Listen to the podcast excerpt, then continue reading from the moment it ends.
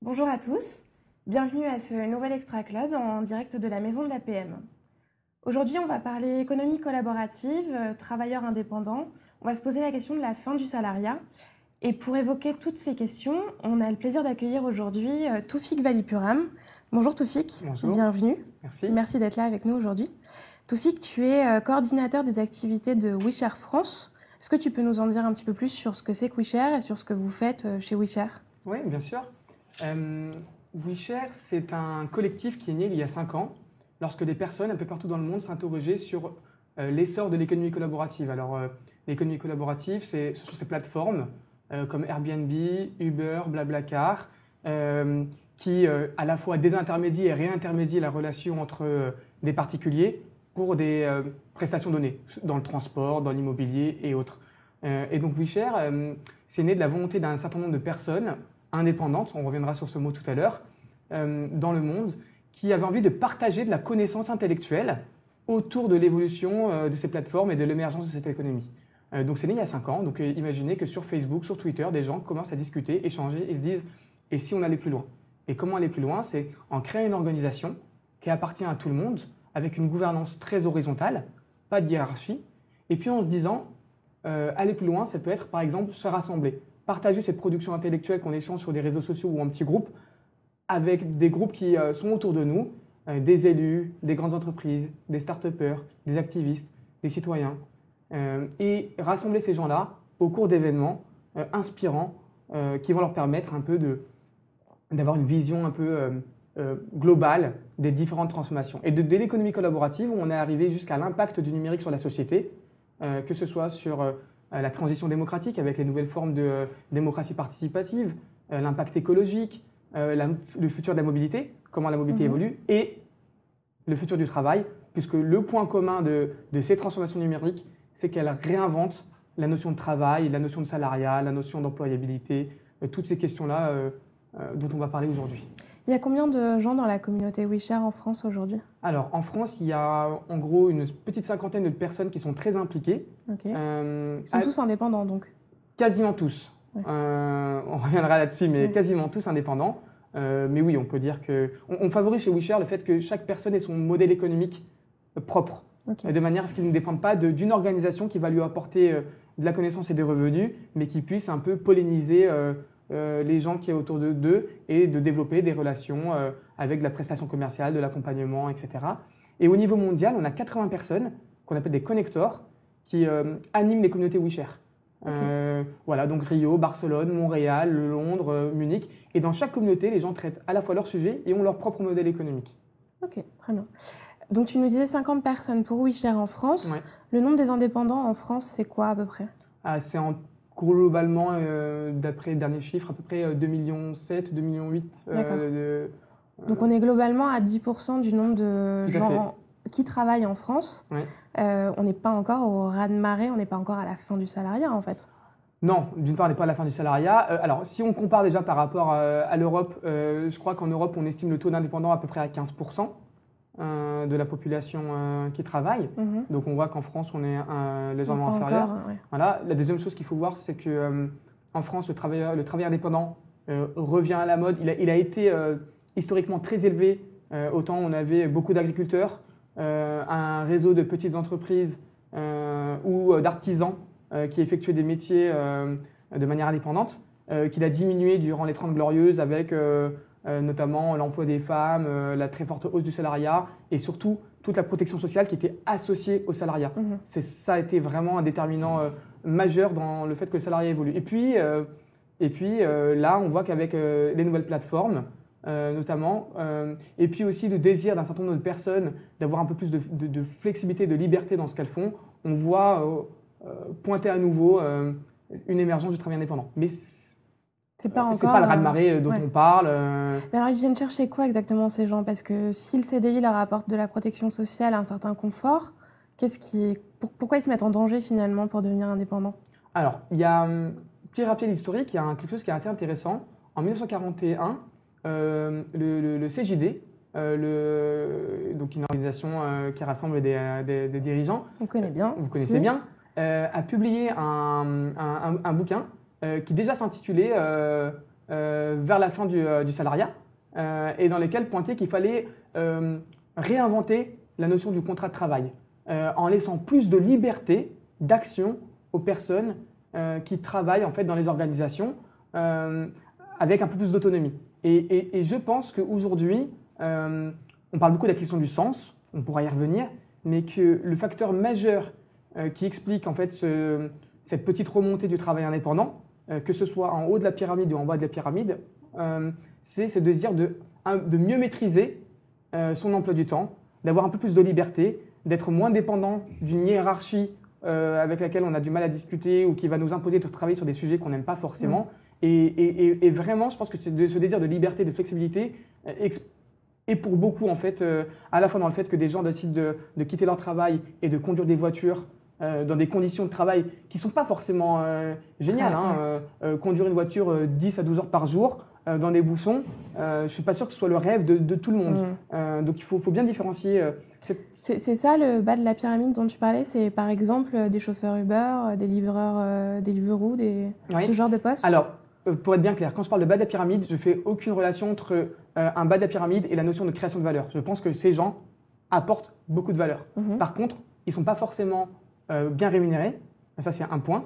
deux, ils dépendent très fortement de plateformes qui sont à la fois des, intermédiaires et, qui réintermédient en fait une relation. Mhm. Et, troisièmement, en fait, la, question clé, c'est comment leur travail au quotidien renforce leur employabilité.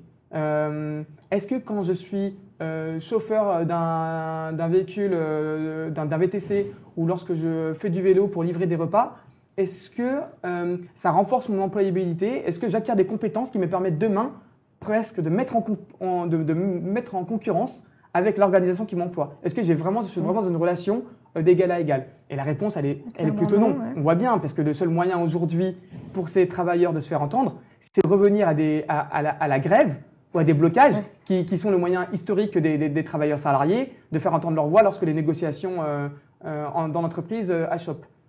Euh, et de l'autre côté, on a dans le haut de la pyramide des métiers qu'on a toujours connus, notamment tout ce qui est freelance artistique. mais aujourd'hui, ça se développe avec d'autres types de métiers. On voit même des contrôleurs de gestion mhm. en freelance. Ces gens-là, au contraire, ils, ont, ils acquièrent des compétences à travers un portfolio de missions qui leur permettent de mieux euh, se valoriser sur le marché du travail. Et on a d'ailleurs un exemple ici avec euh, Clément euh, qui, travaille avec nous aujourd'hui pour faire en sorte que l'image et le son soient restitués de la bonne manière. Et, ça, ça leur permet de, demain, quand ils vont voir une entreprise, de dire Ah oui, je vois que tu as fait telle ou telle mission, mhm. tu as de la valeur, cette entreprise en plus, je la connais et elle est intéressante. Du coup, je vais pouvoir, je, je, vais te proposer une mission et en plus, le travailleur indépendant de ce côté-là va être capable de négocier son salaire. Aujourd'hui, un chauffeur Uber, encore une fois, on en revient, mais négocier son salaire, ça passe par euh, arrêter de travailler, bloquer des aéroports, bloquer des gares, etc. Rien de très positif. Oui, bah c'est la seule solution. Exactement. Ok. Alors ça, c'est une partie des travailleurs indépendants, mais comme on l'a vu, c'est pas non plus encore euh, très majoritaire. Euh, pour nos patrons, pour les dirigeants qui nous suivent, qu'est-ce qui va se passer pour eux? C'est quoi les conséquences? Et toi, qu'est-ce que tu envisages comme futur du salariat? À ton avis, c'est quoi l'entreprise de demain? Alors, il y a un premier point, euh, je ne suis pas forcément euh, très fan euh, des, généralités autour de la génération Y et de la génération Z. Par contre, ce qui est sûr, c'est que l'impact de l'utilisation des réseaux sociaux, d'Internet ou globalement des générations qu'on appelle les digital natives, les gens qui sont nés avec Internet ont une capacité à toucher les gens de manière directe, avec peut-être un sentiment plus mitigé vis-à-vis -vis des hiérarchies, fait que ces jeunes populations vont avoir tendance à bouger très rapidement et peuvent poser des problèmes culturels en termes de rétention des talents au sein d'une au, sein d'entreprises, que ce soit des PME ou des grandes entreprises. Les grandes entreprises aujourd'hui l'ont très bien compris, donc elles travaillent leur euh, marque employeur. Euh, ça, c'est vraiment un point fort chez les mhm. grandes entreprises. Euh, pour l'instant, les PME ne sont pas encore là, ou, les, ou, les, entreprises de taille moyenne. et y a, je pense qu'il faut d'abord s'interroger sur le lien, et pas le lien juridique, hein, le lien qui unit l'employeur le recruteur, le manager euh, à, ses salariés. À ses salariés. c'est qu'est-ce qu'on doit créer comme lien? Parce que on en discutait quand on a préparé. On mm. n'est pas là pour être amis non plus. Enfin, c'est bien si ça se passe bien, évidemment, mais le dirigeant n'est pas là pour, pour être ami avec ses collaborateurs. Comment on... C'est quoi la, la relation qu'il faut créer du coup? et alors, il n'est pas, il pas là pour être ami, mais je, si tu peux me permettre, je voudrais faire un parallèle avec la, cellule familiale. La, cellule familiale a beaucoup évolué lors des 50 dernières années. Je parlais tout à l'heure de l'emploi des femmes, mais pas que. Il y a 50 ou 60 ans, quand je parle avec des personnes qui sont un peu plus âgées que moi, elles me disent que voilà, l'homme prenait l'ensemble des décisions et puis la relation euh, était plutôt, alors pas autoritaire, mais ça allait quand même plutôt dans un certain sens. C'était euh, le père de famille qui décidait d'un certain nombre de choses euh, pour ses enfants et pour sa femme. la cellule familiale a, très fortement changé. On voit aujourd'hui qu'il y a du dialogue globalement toutes catégories socio-professionnelles confondues. Mhm. et il y a même, alors ce qu'on appelle en anglais du, reverse mentoring, des, des, enfants qui apprennent à leurs parents comment se servir d'Internet, qui vont remplir des tâches euh, administratives qui étaient dévolues aux parents, euh, qui vont conseiller leurs parents même sur des choix de carrière. Euh, et ça, c'est encore une fois, c'est toute catégorie socio-professionnelle confondue. Mm. Donc, on, constate ça dans la sphère familiale. Par contre, dans l'entreprise, de manière générale, on constate relativement peu d'évolution dans la relation d'un employeur avec ses salariés. On, reste sur un truc assez hiérarchique. Bien en on parle de N plus 1, de N plus 2, de N plus 3, on parle de mon boss. et je, il manque ce côté un peu inspiration. Euh, aujourd'hui, quand on est parent, euh, moi j'en sais quelque chose, j'ai un, bébé de 5 mois, euh, je me dis comment je vais faire pour mettre mes, mon enfant ou mes enfants dans les meilleures dispositions pour qu'ils puissent réaliser leurs rêves. Et ça, ça passe pas par des ordres, ça, ça, passe, pas, ça passe pas par des objectifs chiffrés et établis. Ça passe par transmettre de la connaissance, transmettre de l'amour, euh, des parents et des enfants sont pas amis, mais ils transmettent quelque chose qui est c'est autre, c'est de l'amour, c'est euh, mm. du dialogue, c'est de la connaissance, c'est mettre dans les meilleures dispositions. Et je pense aujourd'hui que euh, à une époque où effectivement un certain nombre de personnes se sentent à l'étroit dans leur travail, parfois incompris, et qu'elles ont des activités à côté qui leur donnent, là c'est un peu du sens, qui leur donnent plus de sens. il y a la question à se poser pour un, pour un chef d'entreprise, c'est comment je comprends mieux euh, qui est mon employé, mhm. comment je fais pour que mon employé ait l'autre ce masque social? Comment je le connais mieux Comment je fais Bien sûr, quand une personne rentre, quand elle franchit les portes du de, de, de, l'entreprise, elle met souvent un masque social où elle va cacher une partie de sa personnalité mhm. par euh, j'utilise le terme peur, mais exactement, par pudeur, peur de la peur de se dévoiler, euh, peur de créer des relations amicales. Mhm. Pourtant, en fait, aujourd'hui, toutes ces connaissances qu'on accumule en dehors du monde du travail et, et pendant le temps de travail. Parce que croire que les gens, euh, lorsqu'ils travaillent de 9h à 17h ou de 9h à 18h ou de 10h à, 20h, euh, ne font que de, se concentrer sur leurs tâches euh, données, c'est c'est complètement illusoire aujourd'hui. alors aujourd'hui, on a, on a, les réseaux sociaux, on a, on a Internet accessible au travail avec notre smartphone, mais pas que. Les gens, lorsqu'ils sont devant leur ordinateur, ou lorsqu'ils sont devant leur machine, ça leur arrive d'avoir des moments où ils pensent à autre chose, mm. ils pensent à ce qu'ils vont faire à côté, à leur, mission de bénévolat. Et je pense que la réinvention de la relation euh, employeur-salarié, elle passe par une meilleure compréhension. Et je pense que les dirigeants de PME ont un avantage ou un atout, c'est que euh, globalement, ils connaissent, enfin, le, cercle de, personnes qui travaillent est plus petit que dans une mm. grande entreprise. Euh, c'est beaucoup plus facile de tisser une relation de confiance. Et tisser une relation de confiance, ça ne veut pas dire devenir ami. Ça veut dire se faire confiance. Euh, être capable d'embarquer ses, équipes dans un projet d'entreprise. Euh, donc je pense que ça, c'est vraiment un point important. C'est s'interroger comment je peux faire pour mieux connaître mes employés. Et alors concrètement, qu'est-ce que tu conseillerais à nos dirigeants? C'est quoi les premiers pas pour préparer un peu ce monde de demain, ce monde des indépendants ou des salariés qui vont avoir envie de plus de liberté sans forcément devenir indépendants? Qu'est-ce qu'on peut mettre en place déjà euh, euh, Tu as posé ce cadre de la relation de confiance, mais concrètement, qu'est-ce qu'un dirigeant peut faire euh, pour lancer ses premières actions? Alors, je vais penser intuitivement à quelque chose. En France, il y a 14 millions de bénévoles. donc ça, c'est conséquent. Hein. je crois qu'il y a 25 millions de, salariés, de, personnes actives. Donc c'est assez conséquent. quand on fait du bénévolat, on développe pas mal de compétences euh, qui ne sont pas des compétences qui sont utilisées dans l'entreprise. Et en même temps, aujourd'hui, c'est compliqué d'expliquer à son patron, à son employeur, je vais euh, poser une demi-journée de travail ou là, je dois partir plus tôt parce que euh, je donne des cours à des, à des gamins, mmh. je vais faire des, des, maraudes le soir, je vais faire des maraudes de 23h à 6h du matin. Mmh. C'est pour cette raison-là que je vais arriver un peu fatigué le matin au travail. ça peut passer, dans un premier temps, par quelles sont les activités que vous menez en dehors du, de, de, votre temps salarié euh, et qui vous plaisent et qui, euh, et qui donnent du sens à votre vie Mhm. et comment je peux faire moi en tant qu'employeur pour euh, vous faciliter la tâche. Euh, et, je- et déjà, ça, ça permet, je pense, de, rééquili- de- de rééquilibrer un peu la relation. Euh, je- me rappelle, moi, je suis très impliqué dans l'associatif et il y a très souvent des défections de la part de, de personnes parce que ben, elles n'osent pas dire à leur employeur, n'osent Mm. pas dire à leur Qu'elles patron ont besoin d'un qu'elles- peu de souplesse. euh, Exactement, qu'elles ont besoin d'un peu de souplesse. Et, euh, et je pense que les gens, lorsqu'on leur donne, lorsqu'on leur fait confiance, lorsqu'on leur donne de la souplesse, globalement, euh, le rendent. Euh, Ça implique mieux, ça implique plus. Exactement, parce que si on dit, bah voilà, bah, tu vas travailler un petit peu moins ce jour-là parce que tu veux aller faire ta mission, euh, je suis persuadé euh, que euh, l'esprit humain et la relation de confiance fait que on, on- on va rendre, alors en termes des valeurs, je ne saurais pas le mesurer, hein, mais ça peut Mm. même être rendu au centuple ce qu'on va apprendre. Ça, c'est un. Deux, la relation à ses anciens salariés.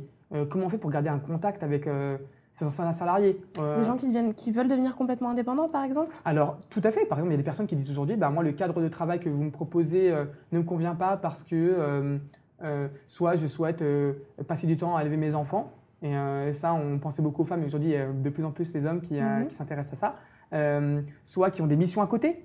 Par exemple, il y a des personnes qui aujourd'hui se forment toutes seules au code et qui ont envie de consacrer un peu de temps à faire du code, qui se consacrent à d'autres métiers. Et comment on peut demain proposer un mode de travail un peu plus flexible qui permet de retenir des talents euh, au sein de l'organisation, mais qui vont avoir un pied dedans, un pied dehors. Et ça, c'est un avantage pour une organisation, puisqu'en fait, euh, avoir quelqu'un qui a un pied dedans, un pied dehors, ça permet de ramener un certain nombre d'informations euh, qui sont extrêmement coûteuses à acquérir, que ce soit en temps ou en ressources pour un, pour un employeur. euh. C'est l'exemple dont tu me parlais. euh, tu me parlais d'accord pour- parler aussi euh, de plus grandes entreprises. Ouais. Euh, tu me disais que les femmes de ménage chez Accor, on, Alors. on utilisait un peu leurs compétences de un pied dehors, un pied dedans. Alors, c'est- encore très récent, ce sont des expériences, mais en fait, Accor, pour faire très simple, et on, on revient à l'économie collaborative, en fait, l'économie collaborative a plusieurs impacts, à la fois sur les modèles d'organisation des entreprises, de ces startups-là, qui s'appuient beaucoup sur des personnes qui ne sont pas salariées pour, pour- pour- Mhm. pour leur travail, et puis à la fois, elles ont un impact sur les business models d'organisation euh, plus grandes. Euh, Accor n'a pas vu arriver Airbnb. Euh, et avec Airbnb, on rencontre un, on va chez quelqu'un, il nous donne les adresses des meilleurs restaurants, etc. Il se trouve que dans les hôtels Accor ou dans les hôtels en général, on a des gens qui, vi- qui vivent dans la ville Mm. où, euh, où, où- où- où ils travaillent et qui sont peut-être le meilleur guide touristique, qui sont peut-être le plus à même de donner une information pertinente qu'un voyageur va rechercher, que ce soit un touriste ou un voyageur, prof- un voyageur professionnel.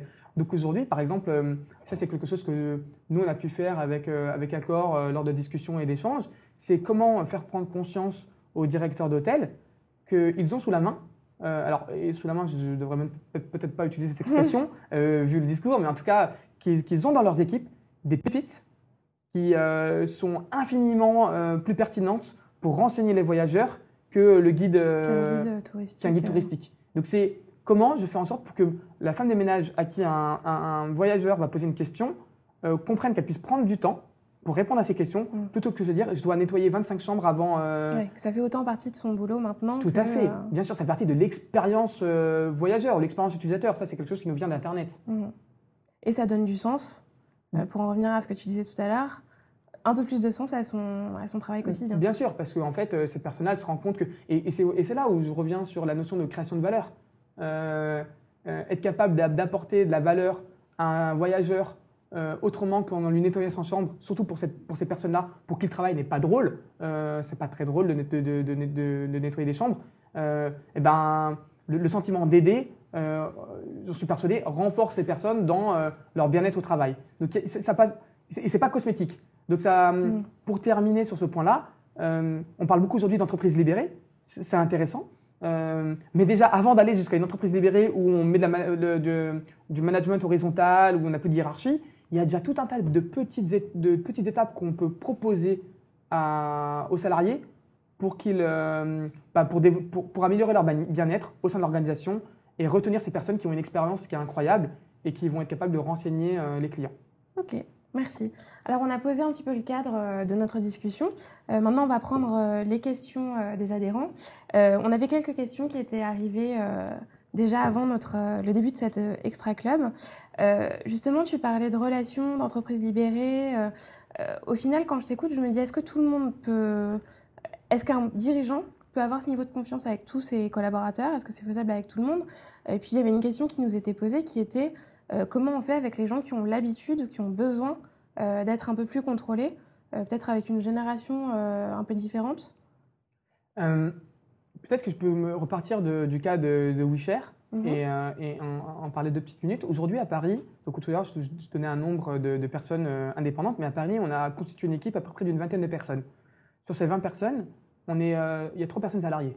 On pourra revenir là-dessus. Mhm. le reste de ces personnes euh, ne, ne, souhaitent pas, c'est leur volonté, ne souhaitent pas avoir un contrat de travail euh, classique. Donc elles sont soit euh, indépendantes, auto-entrepreneurs, freelance ou salariés via des, via des CAE, des coopératives d'activité d'emploi. Donc, donc on, se pose la question, et, ces personnes-là viennent avec leur, expérience, leur vécu. Elles ont travaillé avant dans des organisations. Donc effectivement, on a des personnes qui sont très autonomes et des personnes qui le sont un petit peu moins. Et, et, et cette question-là, elle se pose puisque il y a des personnes qui ont besoin d'être accompagnées euh, qui sont pas prêtes à, être, à gérer toutes seules leur activité commerciale, euh, leur activité de, réseau, euh, leur travail intellectuel. donc nous, la manière dont on voit les choses aujourd'hui chez WeShare, c'est qu'on est deux, trois, dont je fais partie, à passer du temps avec chacune des personnes, à les accompagner dans leur modèle. Donc ça, c'est beaucoup de temps et c'est individualiser, individualiser la relation et l'accompagnement. Et c'est là où je dis que je reviens à la force euh, que, que, ça représente pour des, des, petites et moyennes entreprises, c'est que globalement, euh, quand on a 30 ou 40 salariés ou même moins, on est plus à même de passer du temps avec ces personnes. Euh, c'est pas comme lorsqu'on manage une équipe de 50 personnes, de 100 personnes, de 200 personnes, de 300 personnes. On est capable d'individualiser la relation et de dire, OK, de quoi tu as besoin euh, En anglais, on parle de empowerment. de quoi tu as besoin pour mener à bien tes missions, pour mener à bien ton travail.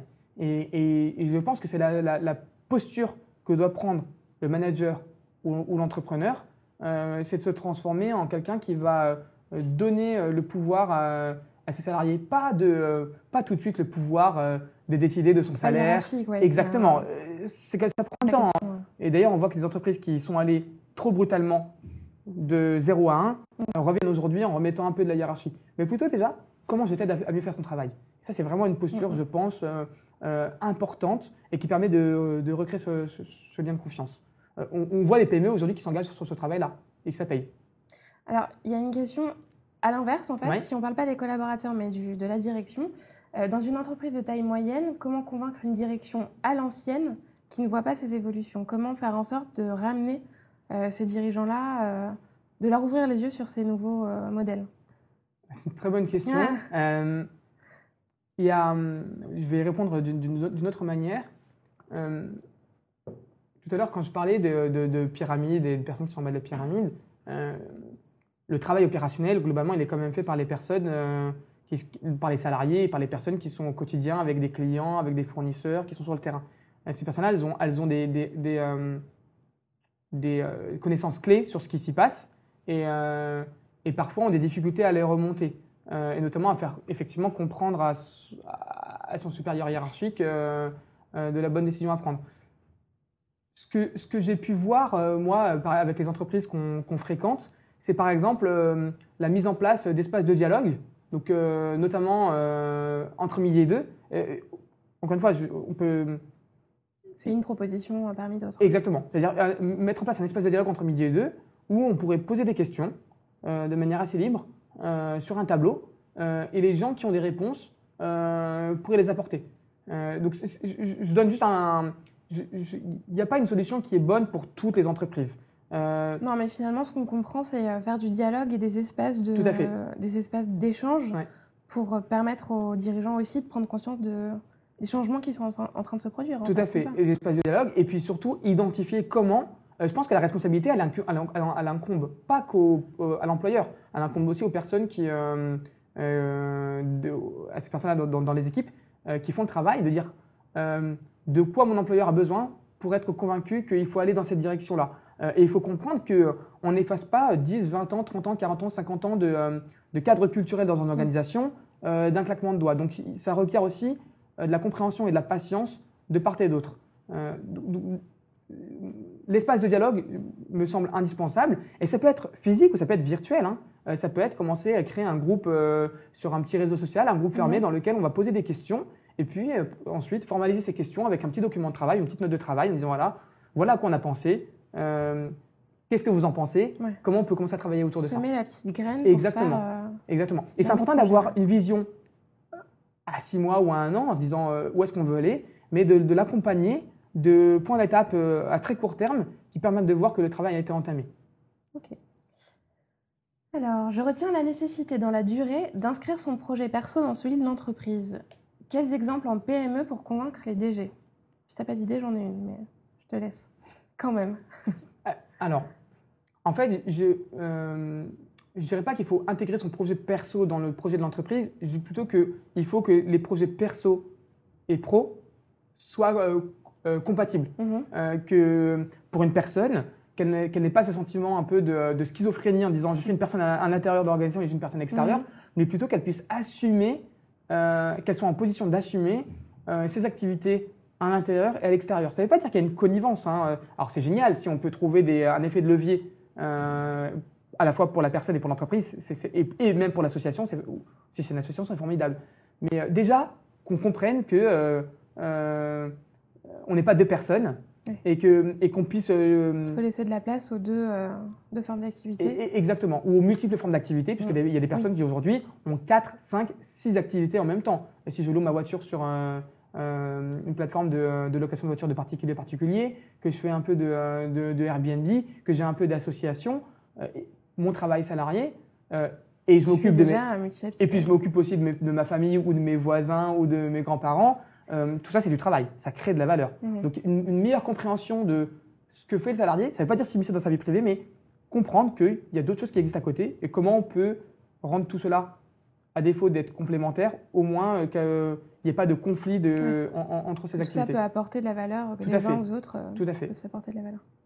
Tu avais une- Euh, oui, alors on a un exemple euh, à la maison de l'APM, avec moi en l'occurrence, euh, puisque on m'a donné la possibilité, la maison de l'APM en fait, euh, teste un peu tout ce qu'on est en train de se dire euh, sur mon exemple pour m'aider à poursu- poursuivre un projet personnel qui amène, je l'espère en tout cas, de la valeur dans mon travail salarié officiel à la maison de l'APM. Alors moi c'est juste deux, c'est déjà pas mal. Ouais. Euh, mais justement, ça m'évite cette euh, schizophrénie et, euh, et l'objectif, c'est de pouvoir euh, m'impliquer encore plus, m'engager encore plus auprès de l'APM et continuer mon projet de l'autre côté. Sachant que j'imagine que, bah, du coup, c'est moi qui te pose une question, mais que si, si, si tu choisis en plus ce mode de, de travail, tu te sens d'autant plus libre et impliqué Ouais. de remplir les missions.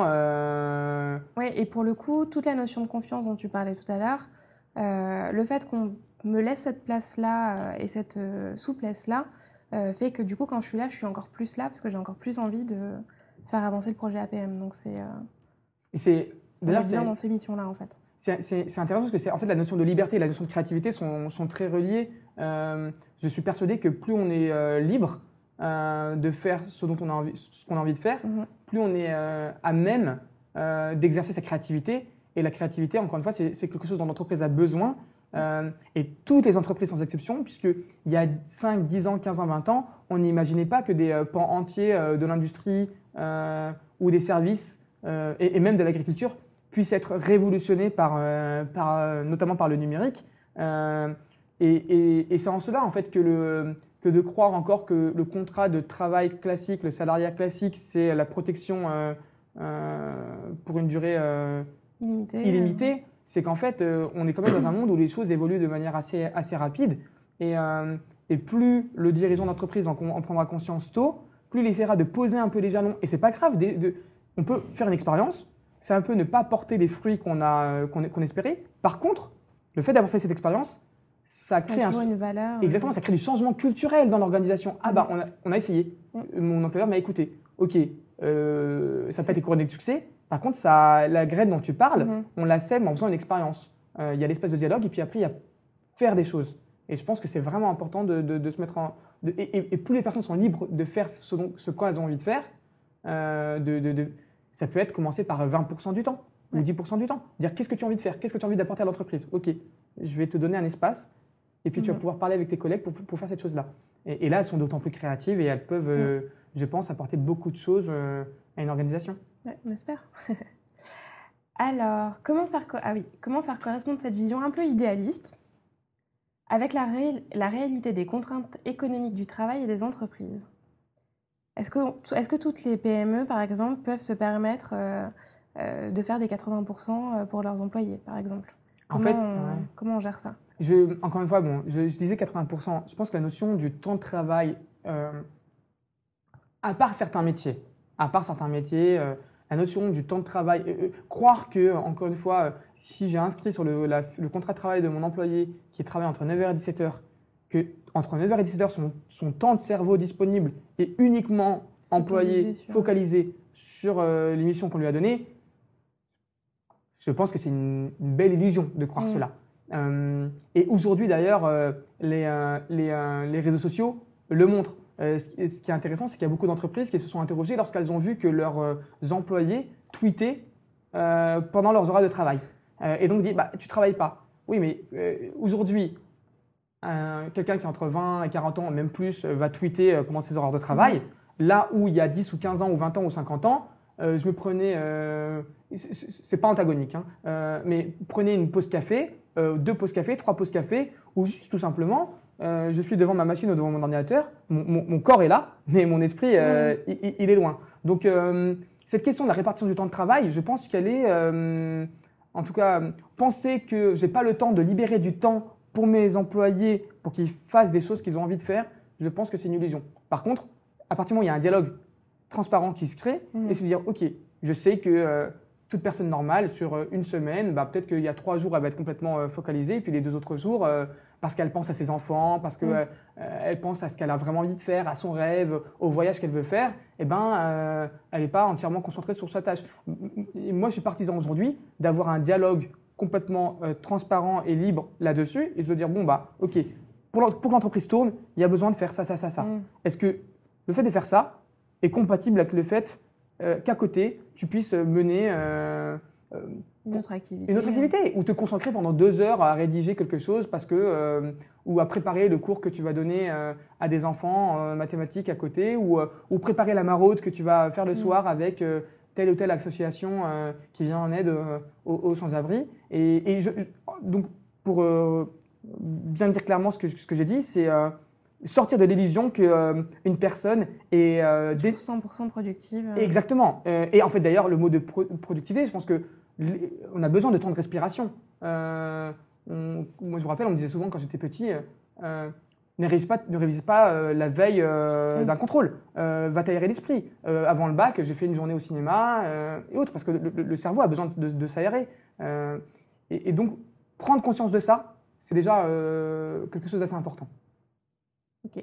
En fait, finalement, ce que je dis aussi, c'est euh, ça peut marcher avec un maximum de gens si tant est qu'on ait pu construire une relation de confiance et qu'on soit bien euh, sûr des gens euh, sur lesquels on peut compter. hein. Bien sûr. Et puis il y a des personnes, effectivement, qui ne seront pas demandeurs, euh, euh, qui, Oui. qui- qui, euh, elles, vont dire bah non, mais moi, ce, ce qui m'intéresse, c'est de continuer à faire mon travail euh, de, temps- de temps à temps, et qui ne souhaitent pas euh, euh, créer, des, euh, euh, créer un tas de connexions entre ce qu'elle fait à l'intérieur du travail et à l'extérieur. Donc, euh, à un, temps, à un moment T, et puis qui peut-être euh, vont évoluer euh, euh, en voyant les collègues qui font. euh, euh, Plusieurs activités. et- Exactement. Donc c'est euh, euh, tout n'est pas figé. On évolue. Je crois à la capacité de l'être humain euh, d'évoluer, euh, de s'enrichir intellectuellement, euh, de progresser, d'apprendre de nouvelles compétences. On le voit bien aujourd'hui. euh, Il y a des gens qui font des choses qu'on n'aurait pas soupçonnées euh, euh, il y a 20 ans. Et je Mm. prends même l'utilisation d'Internet. Il y a des personnes qui ont 80 ans.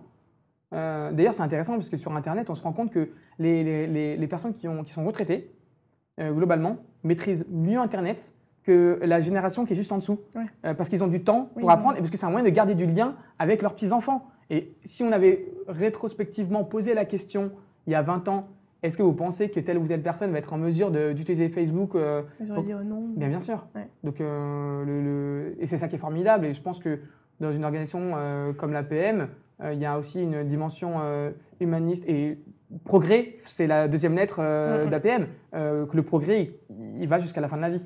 Euh, voilà. Donc, ne pas mettre les gens dans des cases. Chaque personne Chacun a son- peut évoluer. euh. voilà, à, sa, à- à sa vitesse.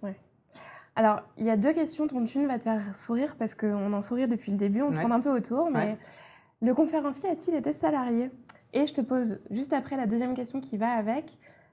comment en France sortir du système social corporatiste pour déconnecter la protection sociale du statut de salarié Alors, le conférencier que je suis, euh, oui, j'ai été salarié pendant 5 ans. Euh, en fait, j'ai commencé en 2010 à travailler dans une start-up. Ensuite, j'ai rejoint une entreprise que tout le monde connaît qui s'appelle Amazon. Euh, et quand j'étais chez Amazon, j'ai été débauché pour, euh, par une, une autre entreprise du e-commerce euh, allemande pour aller monter un, un département achat. Où on est arrivé au bout de 5 ans avec un chiffre d'affaires de 20 millions d'euros, 10 millions d'euros d'achats effectués en France, donc quelque chose d'a- d'a- d'assez important. Mhm. J'étais jeune en plus à l'époque, on m'a donné des responsabilités, c'était génial, oui à l'époque. Euh, j'ai été salarié, et aussi paradoxal que ça puisse paraître, euh, j'ai, euh, je trouvais ces structures trop, traditionnelles. Donc on se parle de start-up, d'Amazon, Mhm. etc. Euh, parce que je n'avais pas le sentiment de pouvoir exprimer librement euh, mes idées, ma créativité, parce que j'étais dans une relation hiérarchique, parce que je n'étais pas, j'avais pas les cartes en main pour pouvoir, euh, enfin j'avais les cartes en main, je proposais des, des- des- des- des choses, euh, certaines étaient réalistes, d'autres étaient à plus long terme, sauf que l'organisation et les, les- les dirigeants étaient focalisés sur certains objectifs court terme que je, que je ne partageais pas parce que je pense qu'il faut avoir une vision long terme pour pouvoir pérenniser une organisation. Donc, avec tout ce que ces organisations peuvent avoir de flexibilité, j'ai décidé en fin 2014 euh, de rejoindre une organisation un peu plus lâche, où je serais un, un peu plus libre de mener des projets, euh, mais avec, comment dire, l'indépendance elle est juridique. Encore que moi, je suis salarié, on pourra peut-être en revenir là-dessus, mais Mhm. globalement, chez WeShare, l'indépendance, elle est juridique. Par contre, il y a une dépendance, il y a une dépendance euh, sociale très forte. Mhm. J'ai besoin que d'autres émergent pour que je puisse moi-même continuer à faire ce que je fais, continuer à faire ce que j'aime et m'enrichir, que ce soit d'un point de vue intellectuel et également euh, gagner ma vie. Mhm. Euh, donc, euh, je, et, et je sais pas, comment dire, pour revenir sur la question précédente et sur la question qui a été posée, je dis pas que tout le monde doit devenir indépendant d'un point de vue Ouais. juridique.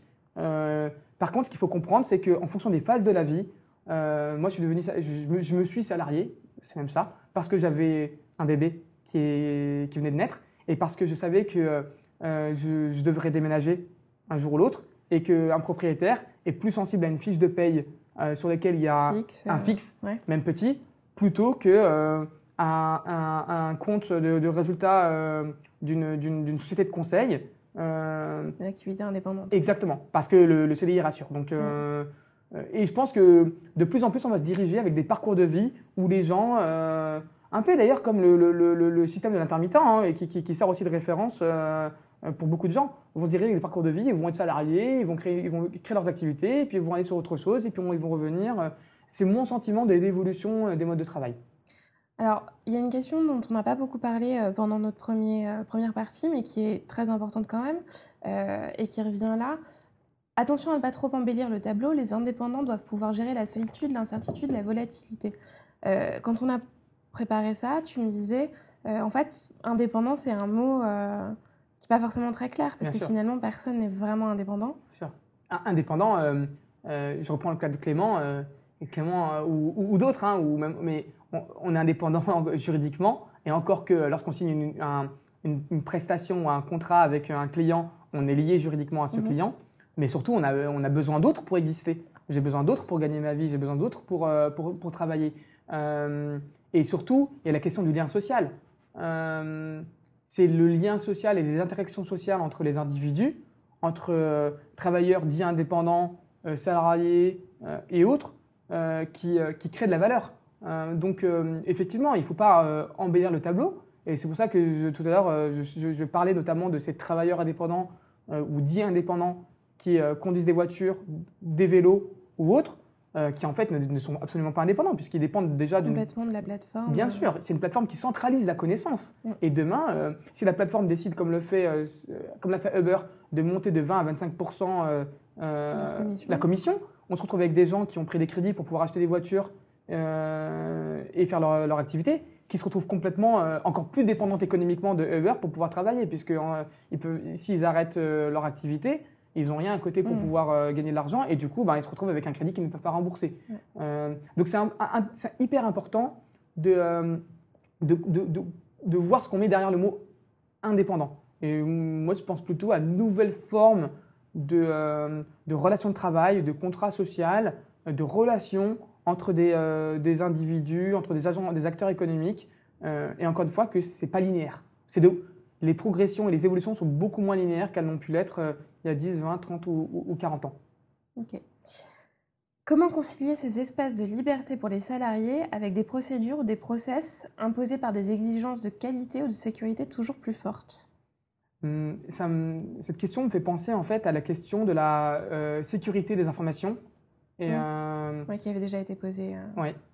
On, a des exigences de sécurité et de contrôle de l'information au sein d'une organisation, mais ça, ça repose juste sur le fait que les individus qui ont accès à ces informations-là ne les diffusent pas à l'extérieur. Et en fait, euh, euh, nul n'est capable d'empêcher une personne euh, de consigner ces informations euh, par écrit, euh, de les mettre dans un coffre-fort, d'en parler à sa femme ou à son mari, d'en parler avec ses amis au cours d'un dîner. Euh, je veux dire, on est absolument. En fait, la question, c'est quand est-ce que ces informations-là, qui, euh, ont- qui peuvent avoir un impact sur, soit sur la sécurité économique de l'organisation, de l'entreprise, euh, quand est-ce qu'elles peuvent ressortir d'un point de vue public ou auprès de concurrents et avoir un impact euh, là-dessus?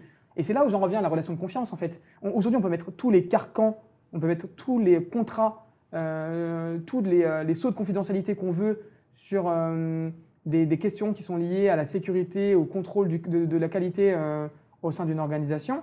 Euh, on ne peut pas empêcher une personne d'aller euh, Ouais. diffuser ces informations. Euh, et ensuite, euh, encore une fois, euh,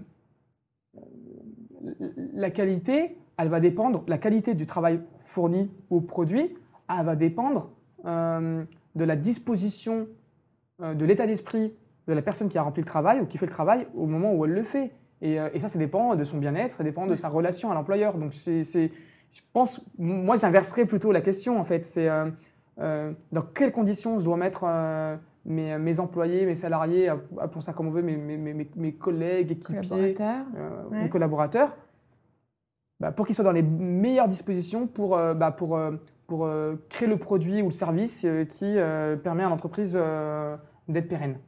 Ok. Alors, il y a pas mal de questions aussi sur le côté euh, un peu plus sociétal et la protection qu'on peut offrir euh, à ces travailleurs indépendants. Euh, comment ça se passe euh, en termes de protection sociale, puisque c'est des gens qui ne sont pas protégés par un CDI Qu'est-ce qui existe pour euh, protéger un peu cette communauté? Euh, donc, petit rappel historique, en fait, hein, le, le- le- le CDI a- est devenu populaire, euh, notamment par, par la protection sociale qui était rattaché Voilà, et puis ça, c'est euh, 1945, euh, Mhm. voilà, c'est on sort de la Seconde Guerre mondiale, etc. Un, ce qu'on constate aujourd'hui, c'est que le chiffre exact doit être autour de 90%. 90% des, em- des, des, des- des embauches aujourd'hui se font en CDD et pas en CDI. Ah oui. Ouais. Donc, euh, c'est le chiffre à peu près qui ressort. Euh, voilà, donc dé- déjà la protection euh, relative au, au CDI est toute, Ouais, relative aujourd'hui. ouais. euh, donc ça, c'est une première chose. Ensuite, on voit quand même certains mouvements qui, qui, qui essayent justement de s'intéresser à cette question de la protection sociale des travailleurs indépendants. Alors, je vais prendre l'exemple d'une start-up qui s'appelle Upwork, par exemple. Euh, et je pense que Clément euh, va, va à nouveau sourire. Euh, mais, donc, Upwork, c'est une, plateforme qui permet aux freelance, qui permet de mettre en relation freelance et euh, entreprises qui ont euh, besoin de freelance, euh, quels que soient les métiers. Donc, euh, et euh, Upwork, ils vont, ils vont plus loin que la simple question de la mise en relation, donc une place de marché. Mhm. Euh, ils s'intéressent à, à justement cette question euh, de la sécurité. Euh, de, La de- mutuelle, ce genre Exactement. de- Alors, donc la mutuelle, c'est encore en cours de réflexion, mais je viendrai dans, dans 30 petites secondes. Mais par exemple, Up- Upwork a mis en place un service d'affacturage permettant justement à leurs travailleurs indépendants d'être payés avant même que, euh, le client lui-même. que le client euh, ne, ne leur paye. Et donc, euh, d'éviter de subir l'écart entre du délai de paiement euh, à plus 45 ou plus 60. Donc ça, c'est un, premier point. Et c'est intéressant puisque toutes ces plateformes ne- ne- ne- ne- n'engagent pas ce mouvement, mais on voit des gens qui ont des valeurs euh, euh, qui sont très fortes et qui les poussent à s'intéresser aux gens qui, qui mettent en relation. Ça, c'est un. Deux, sur la question de la mutuelle, on voit aujourd'hui des, euh, il y a aujourd'hui des, des gens qui portent des projets de, mutu- de, de, de mutuelles pour indépendants. Ça existe déjà aux États-Unis. Aux États-Unis, il y a un syndicat même des travailleurs indépendants mhm. euh, qui s'appelle la Freelancers Union. Et d'ailleurs, qui se posait la question, c'est qu'est-ce qui fait le lien entre tous ces indépendants? Qu'est-ce qui fait qu'un chauffeur Uber se sent proche d'un graphiste? Et donc en France, ça y est, il y a des choses qui commencent à arriver, euh, euh, avec WeMind par exemple, euh, qui s'intéresse justement à la mutuelle des indépendants. Donc c'est des choses qui arrivent, mhm. et je pense que ce sera d'autant plus pertinent que, les, que ces indépendants-là, et pas que, que les gens qui font appel aux indépendants, donc les entreprises, contribuent de manière à favoriser l'émergence de, ce type d'activité. Mm. Pour l'instant, la législation en France, elle n'avance pas aussi vite que n'avance le travail indépendant et l'économie collaborative. Est-ce que tu as des exemples de pays euh, On sait que plusieurs pays euh, différents nous suivent aujourd'hui. On leur dit bonjour. Euh, est-ce que tu as des exemples de pays qui sont un peu plus en avance que nous sur ces législations? Alors, de pays, pas tellement, même si par exemple on vient de voir que le Danemark vient de nommer un ambassadeur euh, au digital, et donc il s'intéresse notamment à l'impact du digital euh, sur le travail. Mhm. Euh, mais ce qui est intéressant, c'est plutôt les expériences qui sont menées par des villes. On prend une ville comme Amsterdam, par exemple. Amsterdam s'est beaucoup intéressé à l'impact et s'intéresse beaucoup à comment les plateformes transforment la vie à la fois des citoyens, des entreprises avec lesquelles elles peuvent entrer en concurrence, et donc des gens qui travaillent, qui travaillent pour elles. Et, qui, et donc on, on voit qu'il y a plusieurs villes comme Amsterdam, Séoul, euh, qui mettent en place des législations ou des régulations euh, adaptées en fait aux, euh, questions sociales et sociétales de leurs citoyens. ils viennent de passer un, Amsterdam à, un partenariat avec Airbnb où globalement ils font en sorte que comment Airbnb peut avoir le moins de nuisances possible à la fois sur les voisins mais également sur l'économie locale. exactement, sur l'économie locale. Donc ils ont mis en place un service client qui est disponible 24 heures sur 24 par téléphone. Et ils, développent à côté en plus leur propre offre une sorte de Airbnb gratuit euh, pour des gens qui n'ont pas forcément les moyens euh, euh, d'utiliser la plateforme. Donc, ce qui est plutôt, intéressant, c'est le travail des villes. Et je vais peut-être faire une légère, pas digression, mais aller un peu plus loin en Orient. On va aller jusqu'en Chine. Chine en Chine, c'est intéressant parce que Chine, on a, on a l'image de la Chine d'un pouvoir très central, où un parti et, et, quelques personnes contrôlent ce qui se passe sur l'économie. Mais en fait, on voit qu'en Chine, Aujourd'hui, ça, évolue très rapidement. On le voit avec les négociations qui ont lieu entre la Chine et les États-Unis sur, le commerce. Et euh, par exemple, la législation concernant euh, les VTC, euh, ou l'équivalent des VTC et du covoiturage en Chine, est déléguée aux villes. Donc, imaginez qu'une plateforme, l'équivalent de plateforme en de, de, la plateforme Uber en Chine qui s'appelle Didi, qui a d'ailleurs racheté les activités de Uber China, mhm. doit aujourd'hui négocier avec 300 villes. 300 villes. Et chaque ville dit, alors moi les voitures, elles doivent faire 2,50 m de large euh, ou de long, 1 euh, m mm. de large, elles doivent être noires avec le... Et c'est que telle marque ou telle marque. leur législation particulière. Exactement. Donc, si je reviens sur le cas de la France, euh, je dirais pas que la France est en retard ou en avance. Euh, il y a Pascal Terrasse, le député Pascal Terrasse, qui avait fait un rapport sur l'économie collaborative l'année dernière, avec quelques, quelques propositions qui ont émergé, ça c'est un. Mais surtout, en fait, je pense qu'on a parfois trop tendance, euh, parler un peu de politique, mais on a parfois trop tendance à attendre d'élus de, ou de décideurs euh, politiques de répondre à des questions euh, auxquelles même les spécialistes ne sont pas capables de répondre. Euh, donc je pense qu'il faut, il faut apprendre en faisant, il faut tenter des choses. Globalement, on voit bien qu'il existe un certain nombre de, zones de flou, des zones floues juridiques. Mm. Et ces zones floues juridiques, elles permettent de faire des expérimentations. Et, je pense que c'est en, faisant des expériences, on pourra décider de Exactement. ce qu'on comme loi. Bien sûr. Je pense que plutôt que de partir de lois qui sont parfois un peu euh, euh, trop rigoristes ou, qui veulent. Enfin, l'enfer est pavé de bonnes intentions. Euh, et puis surtout, les plateformes ont une capacité à, à, faire bouger leur modèle économique bien plus... plus souple que notre bien sûr. cadre juridique. Aujourd'hui, vous voyez Airbnb comme une plateforme d'économie collaborative qui permet à des gens de, de, louer une pièce de leur maison ou louer leur maison ou leur appartement. Airbnb au Japon, par exemple, travaille sur d'autres projets ils ont mis en place un projet qui s'appelle Samara. Et globalement, ça consiste en une maison type témoin qu'on peut euh, mettre en place dans des villages isolés du Japon et qui permettent en fait de faire venir des, euh, voyageurs dans ces villages isolés, là où culturellement les Japonais n'auraient pas accueilli chez eux des, euh, étrangers. Vous voyez donc on recrée du lien encore une fois. Exactement. Vous voyez, donc on attend Airbnb ici, mais ils sont déjà de l'autre côté. Uber, elle travaille sur non seulement les, voitures autonomes, et pas qu'ils viennent de débaucher là, il n'y a pas longtemps un des meilleurs ingénieurs de la NASA, euh, pour travailler sur euh, les, demain, je pèse mes mots, des, des drones euh, capacitaires autonomes. Donc en fait, les voitures volantes dont on rêve depuis nous entendez parler depuis que. Exactement. Et même avant, quand j'avais 5 ans, je pensais qu'il y aurait des voitures volantes en l'an 2000.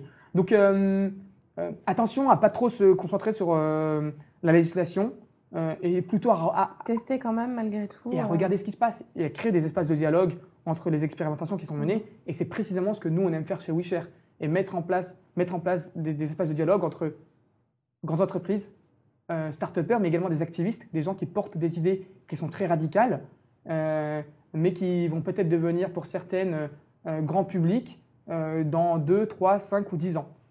Ok. On avait des questions aussi euh, de, nos, de nos dirigeants, euh, plutôt dans le cas où ce sont eux qui euh, font appel à des services de travailleurs indépendants. il y avait une question notamment sur comment on fait quand on est dirigeant et qu'on travaille avec un collectif d'indépendants. si l'un d'entre eux fait défaut ou produit quelque chose de mauvaise, de mauvaise qualité, qui est responsable dans ce cas-là? Du contrat qui est passé entre le collectif et l'entreprise Alors, de ce que je sais, en tout cas, lorsqu'il y a un contrat qui est, passé, euh, c'est la personne qui signe le contrat qui, euh, est responsable. D'ailleurs, c'est intéressant puisque euh, nous, chez Boucher, on, on l'expérimente, parce qu'on a des activités qui sont à la fois très en tout cas qui sont très associatives avec pas de modèle économique, et puis à côté, on développe pour nos, propres modèles économiques individuels ou de groupe des activités économiques, et il se trouve qu'on travaille avec des organisations qui font appel à nous. Donc on, est en plein dans la question. Et, et, et, et du coup, on s'est rendu compte il y a un an, en discutant avec des avocats de manière euh, assez, euh, on était assez naïf, euh, que c'est la personne qui signait la prestation qui était responsable et que si des personnes de son équipe, donc sur le projet, ne menaient pas à bien le projet pour lequel il travaillait, le, donneur d'ordre, donc le, pardon le, le, client. pouvait se retourner contre la personne qui avait contracté. Et, et le truc, c'est que dans les collectifs, euh, dans ces organisations-là, il n'y a pas de lien juridique entre nous. Quand je fais travailler euh, mm. un ami ou un collègue, ou ça dépend comment on l'entend, en tout cas quelqu'un quelqu'un de mon collectif, je ne lui fais pas signer un contrat. Donc, Et tu n'as pas de pouvoir hiérarchique sur lui pour lui dire euh, Alors, un truc à sur des projets, on a quand même... mais en fait, le pouvoir hiérarchique, il dépend encore une fois de la relation de confiance et de la, et, et, mm. et, et de la capacité à embarquer les personnes. Il n'y a pas de subordination entre vous, en fait il y a pas, Non. Sur, sur des projets, en fait, il y a une subordination un peu de fait dans la mesure où si moi, je gagne un projet et que je crée une équipe de cinq personnes, mm. on... Tu restes la porteur du projet. Exactement. Par contre, culturellement, on met déjà en place une organisation euh, où on va discuter, y compris nous, d'argent, de manière transparente entre nous, des missions, des qualités, des compétences, mm-hmm. euh, pour pouvoir euh, éclaircir les zones d'ombre. Et en fait, la réalité, c'est qu'on fait ça même avant de gagner la mission. Et puis après, on pourra reparler, mais nous, on a aussi mis en place un, processus en fait de rémunération a posteriori. C'est-à-dire que quand on sur une mission, euh, par exemple, je prends une mission à, 30 000 euros, on va peut-être mettre 5 000 euros de côté, et ces 5 000 euros de côté, on les, on les attribuera euh, entre nous en fonction de l'apport réel et du travail. À la fin du projet, en fait. Exactement. Ce qui permet en fait d'inciter les personnes. Donc en fait, c'est aussi une manière de répondre partiellement à cette problématique et de dire bon bah si quelqu'un pense qu'il a mal été payé pour pour ce travail et qu'il décide de, se mettre en retrait, est-ce que l'incitation économique en fin de projet permet de. d'aller jusqu'au bout. Mais, mais ce n'est pas une solution unique. Ça doit venir avec euh, ce, lien social, ce lien culturel qui existe entre les individus. Une dernière petite question juridique, et puis on, est presque au bout de notre discussion. Euh, comment on peut gérer, imagine chez WeShare, vous êtes plusieurs à euh, être en contrat régulièrement avec des entreprises. comment une entreprise peut gérer un risque de demande de requalification de votre contrat de travail? Ça peut arriver.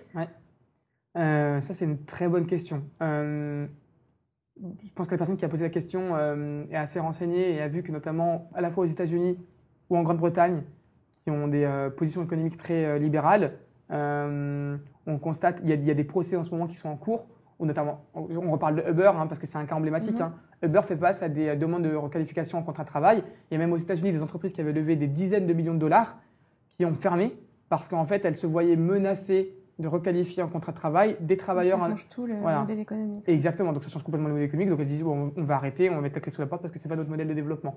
Euh, en fait, la question qu'on pose, c'est dans quelle mesure, euh, j'en reviens à une confiance, la personne avec laquelle on, va travailler euh, va sentir que la relation est équilibrée et, mm. et va, va pas se sentir dupée en fait dupé par, par le contrat qui est passé. Exactement. Et d'ailleurs, euh, c'est un, un, peu ce qui se passe dans la relation de contrat de travail euh, salarial classique, où parfois les personnes estiment que elles ne sont pas payées assez pour ce qu'elles font, que d'autres collègues sont augmentés alors qu'elles mériteraient d'augmenter Mm. et vont avoir tendance à lever le pied. Euh, donc d'un point de vue juridique, euh, il y, a des- il y a des choses assez simples. hein. Je pense que lorsqu'on est l'unique employeur ou l'unique apporteur d'affaires euh, d'une personne, euh, c'est quelque chose qui pour les décideurs juridiques, enfin en tout cas l'inspection du travail ou autre, peut être un- un- une alerte euh, concernant en fait bah, le- une, une relation euh, hiérarchique ou subordonnée euh, Mal équilibré. ouais. mal, mal équilibrée, en fait, qu- qu'elle existe. Ça, c'est ça, c'est un premier point. Deuxième point, on voit des entreprises qui passent leur, qui demandent à leurs salariés ou qui font des ruptures conventionnelles, qui demandent à leurs salariés de démissionner et qui les passent en auto- en, en. Je pense que ça, c'est une erreur assez grossière qui existe. hein. Les, des gens font cette erreur. Et, et- et après, il y a aussi documenter le travail d'accompagnement qu'on peut faire euh, de la part de ces personnes-là. Si je repense, on revient sur la question, et notamment ton cas à toi, hum, qui est, euh, j'ai une personne qui décide de, de, euh, de- de devenir plus ou moins indépendante d'un point de vue Mhm. juridique, euh, parce qu'elle elle va être libre de faire des choses à côté. Euh, il y a aussi la, co- la- la possibilité de documenter via des notes qui sont prises, via des entretiens, l'accompagnement qui est fait, de dire, bah voilà, moi je te mets le pied à l'étrier en, en te proposant une mission pendant 3, 6 mois, un an, et à côté, développe tes activités, euh, mise en relation, euh, un suivi, euh, par exemple, proposer à une personne extérieure à l'entreprise, que ce soit un psychologue ou un coach, d'accompagner cette personne. Et ça, je pense que c'est des choses auxquelles la justice... On revient sur notre histoire de relation de confiance en fait. hein. Bien sûr, et, et par contre, il y a l'informel, effectivement, de la relation de confiance. Il y a aussi formaliser un petit peu euh, ce qui se passe. Et formaliser, c'est pas signer un contrat, c'est juste avoir euh, un document de suivi, euh, des rendez-vous réguliers. pour terminer sur cette question-là, je repense à l'entretien annuel. Beaucoup d'entreprises ne font pas faire l'entretien annuel à, à leurs salariés. Or, par exemple, sur les questions de burn-out, une entreprise qui n'aurait pas fait d'entretien annuel à ses salariés et, Et et qui dans laquelle un burn- une, un- une personne euh, fait un burn-out euh, peut se retrouver euh, responsable en fait, puisqu'en fait elle n'a pas suivi le, Mm. elle n'a pas assuré le suivi psychologique euh, ou psychosocial ou Ouais. de, la personne. Ok. On va prendre une dernière question et puis après on passera à notre conclusion. Ouais. Existe-t-il des enseignements dans les écoles de management et d'ingénieurs pour apprendre à exister par soi-même? C'est un peu la question philosophique Ouais. de la fin. Je vais répondre, euh, je crois que non. je crois que non. En tout cas, euh, euh, On n'apprend pas de la posture en fait finalement. On Non, et d'ailleurs, j'ai fait une intervention dans mon ancienne école il y a trois mois. Et j'ai justement été assez critique dans la manière dont les business schools, les écoles de commerce et de management, justement, prenaient en compte cette question. Bon, et j'étais pas invité par l'école, j'étais invité par une organisation euh, tierce, et il se trouve que ça se faisait dans, dans l'école en question. dans- dans l'école en question. Et, euh, et, euh, la responsable des programmes euh, pédagogiques est venue me voir à la fin en me disant écoutez, c'était intéressant ce que vous avez dit, ça nous parle, comment on fait pour travailler sur cette question-là? Donc, euh, à la fois, elle avait été un peu euh, choquée, en plus, Ouais. moi, ancien, ancien étudiant de cette école-là, euh, et puis à la fois, il, commence à avoir une prise de conscience, et je pense que la prise de conscience, et c'est pour terminer, pour boucler la boucle, elle se fait notamment chez ces personnes-là à travers leurs enfants. Il y a Ouais. beaucoup de choses qui passent à travers les enfants. Et, et, euh, ah, sur ça, je vais vous faire référence à un livre qui a été écrit, écrit- coécrit par Clara Guémard et, euh, sa fille euh, Bérénice, où en fait, elles ont écrit un livre à deux sur en fait leurs différences de, sur la vision du travail.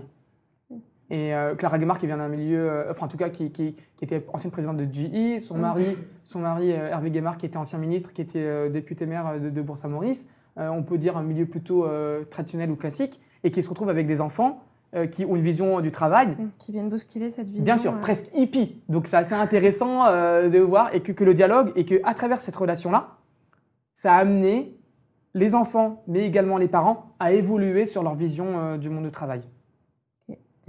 On arrive euh, à la fin de cet extra club. Est-ce que euh, tu peux nous faire une conclusion ou peut-être répéter ton, euh, ta conviction, ce en quoi tu crois pour, euh, pour ce monde du travail de demain? Ce que je crois, c'est que donc, euh, utilisé le mot linéaire tout à l'heure, c'est qu'aujourd'hui les, carrières ne sont plus linéaires. Euh, à la fois les carrières qui, de, personnes qui sont amenées à progresser dans une organisation, et puis les carrières de personnes qui sont plutôt en bas de l'organisation. Pourquoi? Parce que d'un côté avec ces plateformes et on va continuer, on va continuer à avoir rêvé de nouvelles qui permettent en fait de, de, changer la manière de faire les choses, de proposer de nouvelles alternatives où des gens vont se dire bon bah ok entre être devant une machine ou aller travailler ou aller conduire une voiture aux heures qui me plaisent, je vais plutôt aller faire plutôt aller faire ça. donc il faut s'interroger sur la question des parcours des personnes au sein d'une entreprise, en dehors de l'entreprise. Une personne peut soit faire du mi-temps euh, ou, sortir pendant 2-3 ans, revenir ensuite, et donc euh, de, voilà, de, sortir de la vision figée du, du, CDI, mhm. euh, qui est parfois rassurante parce qu'en fait, en fait d'un point de vue intellectuel, c'est peut-être un peu une, flemme, mais se dit voilà, on a ce CDI, et puis comme il y a ce CDI, c'est bon. Je suis confortable. Exactement. D'un côté comme de l'autre, on a. Et donc de, de, se faire violence et de s'interroger sur est-ce que mes salariés, est-ce que mes employés sont contents de faire ce qu'ils font mm. euh, Est-ce que j'aurais pas plus de valeur et d'intérêt à leur apporter euh, Bien sûr. plus de souplesse? Et ça, c'est pas une utopie. Euh, c'est possible. Beaucoup le font aujourd'hui avec des bénéfices que les personnes, bah, le matin, elles viennent avec le sourire. Mm. Qu'il n'y a plus ce syndrome de la machine à café où les personnes vont discuter autour de la machine à café de ah bah j'ai pas eu telle augmentation, ah bah ça ça m'embête, euh, et plutôt de proposer des alternatives concrètes en, en, libérant du temps, en essayant de comprendre un peu mieux quelles sont les, intentions, les volontés des différentes personnes. Euh, et ça c'est encore une fois c'est facile à mettre en place. Que ça passe par des expériences euh, au niveau d'une organisation qui sont vraiment très simples. espace de dialogue virtuel ou, ou, réel, provoquer des réunions, des discussions et comprendre quels sont les moteurs de motivation mmh. des personnes dans l'entreprise et en dehors, de l'entreprise. Ok. Merci beaucoup pour euh, ces explications et pour euh, tes convictions. Merci à tous de nous avoir suivis. Vous étiez euh, nombreux. il y a eu beaucoup de questions. Donc, les questions qu'on n'a pas pu adresser en direct, on vous enverra les réponses de Toufik si ça vous intéresse. Et on vous dit à très bientôt pour le prochain Extra Club et bonne neige en Autriche apparemment. À bientôt